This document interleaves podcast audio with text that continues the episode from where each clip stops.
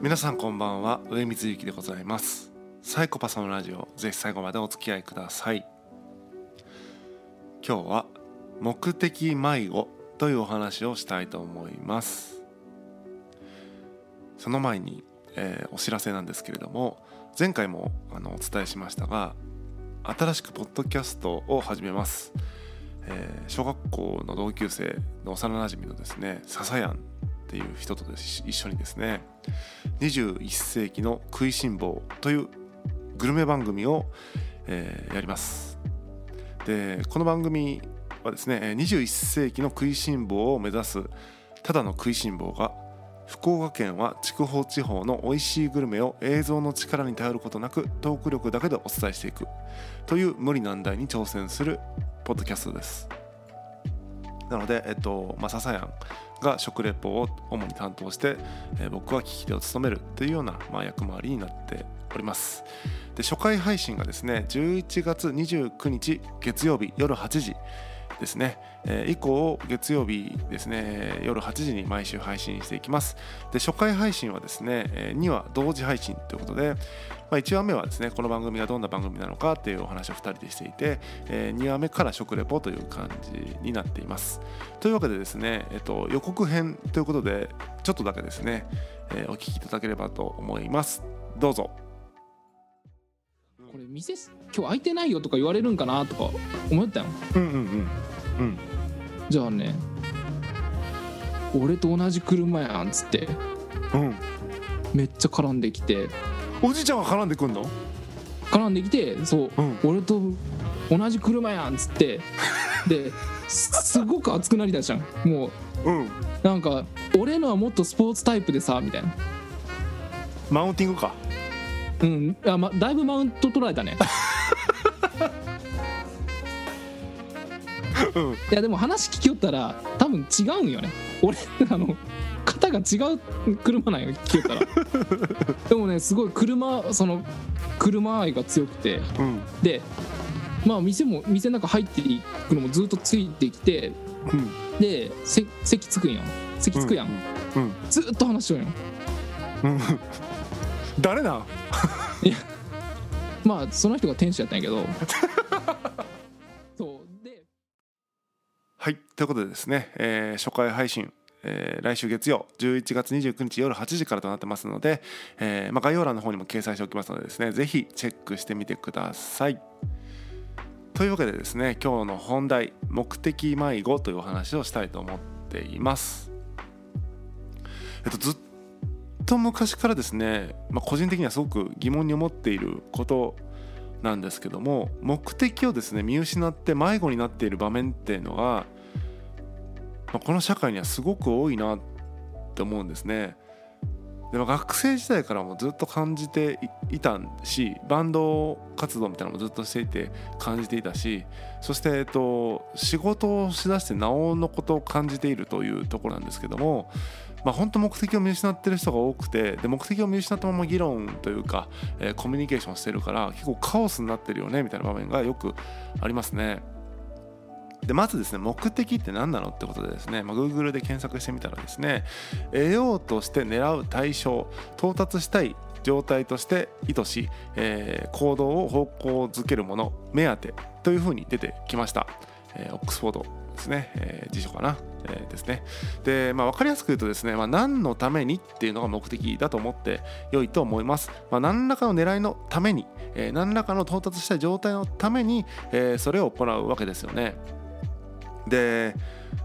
まあ何らかの狙いのために何らかの到達したい状態のためにそれを行っているっていうのは、まあ、意識的か無意識的かはさておきですね、えー、誰しもがですね目的を持って行動しているというふうに言えると思いますだからその無意識レベルも含めるとですね目的は基本的にあるよねというふうに思うわけですね。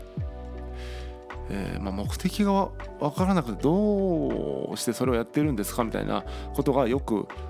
起こるわけです。最も分かりやすいのはやっぱ仕事ですよね。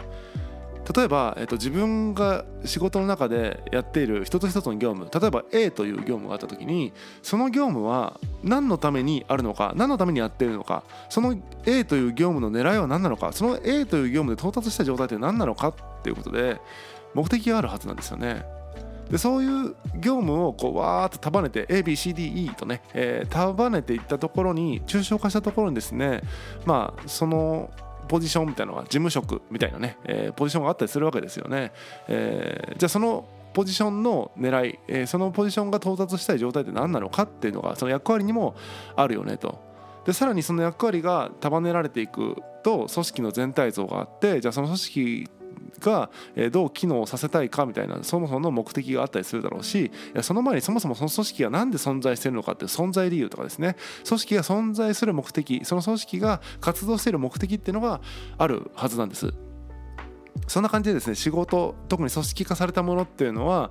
大中小という感じでですね、えーと、目的がかなりこう構造化されている、えーと、階層化されてですね、えー、見えやすいものだと思うんです。えーある日突然会社が自然発生しましたとかね、え、組織がこう出現しましたみたいなことはないわけで基本的には誰かがそれを採用して、えー、と作っているはずなんですよねだから目的はそこにはあるはずなんですよところが、えっと、この目的みたいなものが曖昧だとか、えーと、無意識レベルみたいなことでなかなかその業務の目的とか役割の目的とかが共有されていなかったりとか、まあ、ひどい場合だとプロジェクトの目的みたいなものが曖昧だったりとかもっとひどいと会社の存在理由会社の目的自体が曖昧だったりとかということでですねいつの間にかその事業活動というその手段みたいなものがですね、えーとまあ、目的化してしまうみたいな感じで目的を見失っている目的が迷子になっているみたいな人たちがですね山ほどこの社会にはいるなというふうに感じています。じゃあ目的が共有されていないこと、え目的が曖昧であることの何がまずいかっていうと分かりやすく例えるならばですね目的地が共有されていないっていうことなんですよね。京都に行くのか新潟に行くのかロンドンに行くのかでは話は全然違うはずなのに、えー、そんなことはですね誰でも分かりますよねロンドンに行くか新潟に行くか京都に行くかって多分行く方法も違うだろうし、えーと、そこで考える要素みたいなのも全然違うはずなんですよね。でそういう移動みたいなですね物理的な、えー、話分かりやすい話だったらそりゃそうでしょって思うのにちょっとだけ抽象度が上がってそういうなんだろうなプロジェクトとか、えー、仕事とかなってくると途端に目的地が共有されないままですねバラバラの目的地に向かっていくとかもしくは目的地を空気読んできっと京都のこの辺かなみたいな空気を読んでですね目的という、えー、空気を読んでですね、えーと、目的認識をしてコミュニケーションしたりするってことが、うん、起こったりするんですよね。まあそんな中でコミュニケーションするそんな中で何なら議論をしちゃうと分かり合うどころかですねますます分からなくなる可能性の方が高いあれこれ京都かなこれえ新潟かなみたいななんか目的がクイズ形式になってしまうというですね、え、まあ目的についてすり合わせが重要視されていないからですね結局なんだろうなそういう目的地っぽいなみたいなのをそれぞれがですねそれぞれに察しながらやっていくってことが起こりがちですよねと。で、まあ、目的がわからないんだから今度その成果みたいなものもわからないんですよね。本来の成果みたいなものが。だからなんか売り上げが上がったよねとか、えー、となんか人がたくさん来てくれたよねとか。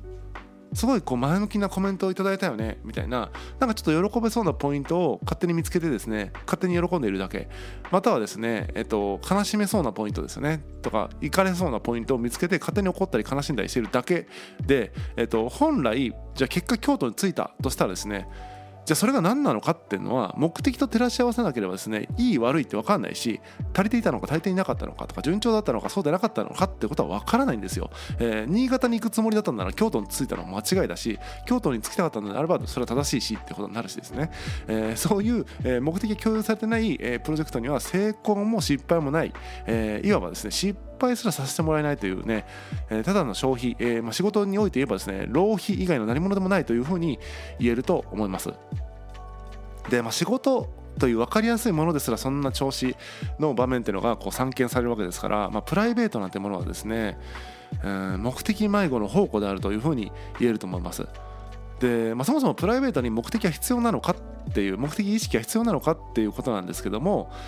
まあ、いつも必要なわけじゃないし、えっとまあ、そんなに強烈に必要じゃないとは思うけれども目的がやっぱり必要になるシーンっていうのは全然あるよねというふうに僕は認識しています。まあ、例えばですね何のためにこの服を買うのかとか何のためにそのスマホを買うのかみたいな話っていうのは、まあ、究極ですね、えっとまあ、欲しいからですって言ってしまえばですねもう別に何だろうそのスマホの100あるうちのですね2しか活用できてなかったとしても、えー、満足度100あるうちの7だったとしてもですね欲しいからですって言えばですねもういいんですよ。ただ、えっとまあ、パートナーとの暮らしとか家族との暮らしとか、まあ、子育てとか、えー、いう他者が関わる場面であるとかもしくはたとえ一人暮らしであってもですねなんか不具合を感じる時に問題解決をしようという時にはやっぱり目的が必要となる。いわゆるよりどころが必要になるんですね。そのよりどころがやっぱりその目的ということになる、えー、目的がないのに問題解決というのは難しいしそもそも問題かどうかすらわからないってことになるんですよね。目的があるからそれが問題と捉えられるしだからこそそれを解決しないといけないってことができてくるわけであって目的によってはそれは問題ではないということさええー、起こってしまうわけですからやっぱり目的っていうのはとても重要になるよっていうことなんですね。で特に他者が関わる場合はですね目的わからないまま話し合ってもですね結局お互いがこれ目的だよねって勝手にお互いが設定してる思い込んでいる目的に依存するので違う目的のために話し合ったりとかして大体争いになるか大体どっちかが全面的に妥協するという結論になりがちであると。なぜならですねさっきも言いましたように目的地が福岡なのか長崎なのかそれともモスクワなのかっていうことでですね話は全然変わってくるからですね片方は福岡に行こうとしてる片方はモスクワに行こうとしてるっていうことが起こってしまうのでえっともう妥協してですねもうモスクワでいいよっていうかもうそれでいいよよっていうことになってしまいがち。もしくはモスク、えーモスクは もしくは、えっと、あれですね、あの、もうちょっとわけわかんないわけだな、えっと、あの、まあ、妥協しがちだということです。でまあ、目的地っていうね、えっと、話だけじゃなくてですね、えっと、もっと違う例えをするならですね、まあ、目的の敵っていうのはその的ですよね。読んで字のごとく目的は的なわけですよ、えっと、的がないのに矢を射るみたいな風な認識でもいいかもしれません、えっと、的がないのに矢を射るっていうことはめちゃくちゃ危ないですよね、えっと、こっちに飛んでくるかもしれない自分に刺さるかもしれないですよね。っていうとても危険なコミュニケーションなんだよと。目的が共有されてない状態で込み入ったコミュニケーションをするっていうのは、えー、的がないのに矢をお互いいているという状態であるということなのでめちゃくちゃ危ないよっていうことは肝に銘じた方が良いのじゃないかなというふうに僕は思っていますね。えー、でまあ目的を伝えてもなおですね目的の理解が得られないっていう場合、えー、目的認識がとても難しいという人は中にはいるので、まあ、そういう人とのコミュニケーションやっぱり気をつけた方がいいというかですね。天然でやっぱ目的がすり替わってしまう。うん。的が違う方向に行ってしまったりするのでとても危ないですよねということです。なので僕がですね誰かとプロジェクトをやる時っていうのはとても慎重にですねこの人は目的を大切にできる人かなということを、えー、とても判断しているますね。自分が何か個人的にねプロジェクトをやるっていう時には目的を大事にしてくれる人かなということはとても大切にして考えています。はい。っていうようなことをですね、えっと、もうちょっとこう簡素にですけどもノートにですねエッセイを書いたんですけどもそしたらですねえっとサボテン妻のちょっと耳貸してというポッドキャストを配信されているカナプリさんからですねえっとコメントいただいてですね目的なんて初めから考えていないんだから迷子になりようもないわよということですねコメントいただいてですね爆笑したんですけどもまさにですねこう目的迷子っていうのと目的がまあないとか目的が薄いっていうのはまた別の話なのかなというふうに、え、僕は思ってています、まあ、その辺のね目的がないとか目的が薄いっていうのと目的迷子っていうのの判断とても絶妙なところで難しいなと思ったりしますので、まあ、その辺はですね、まあ、随時検討していただければいいのかなというふうに思ってます。まあ、あくまでね組織とか、まあ、プロジェクトとか、まあ、自分の役割とかですねまたはプライベートであってもこう問題解決するみたいな場面においてですね目的がとっても大事なんだよっていうぐらいにですね、えー、今日の話は捉えていただけると良いのかなというふうに思っています。でまあ、これを聞いてですね、まあ、自分は結構目的意識できてないなとか目的迷子になりがちだなっていう方はですねぜひあの今日お話しした目的地の話ですねあの和歌山か秋田か、まあ、それともベトナムかみたいな、え目的地によって全然取りうるアプローチも違えばそのね何が成果かってことも変わりますよねってこと。そして、えっとまあ、的が分からないのに矢を射るということがいかに危険であるか、まあ、誰かとコミュニケーションする目的がないままですね、えー、結構デリケートなコミュニケーションするってことはいかに危険かっていうことをですね。そうした目的地の例とか、えー、的の例をですね、えー、参考にこう映像で想像していただけると少し分かっていただけるんじゃないかなというふうに思います、えー、本日は以上です。またお会いしましょう。さようなら。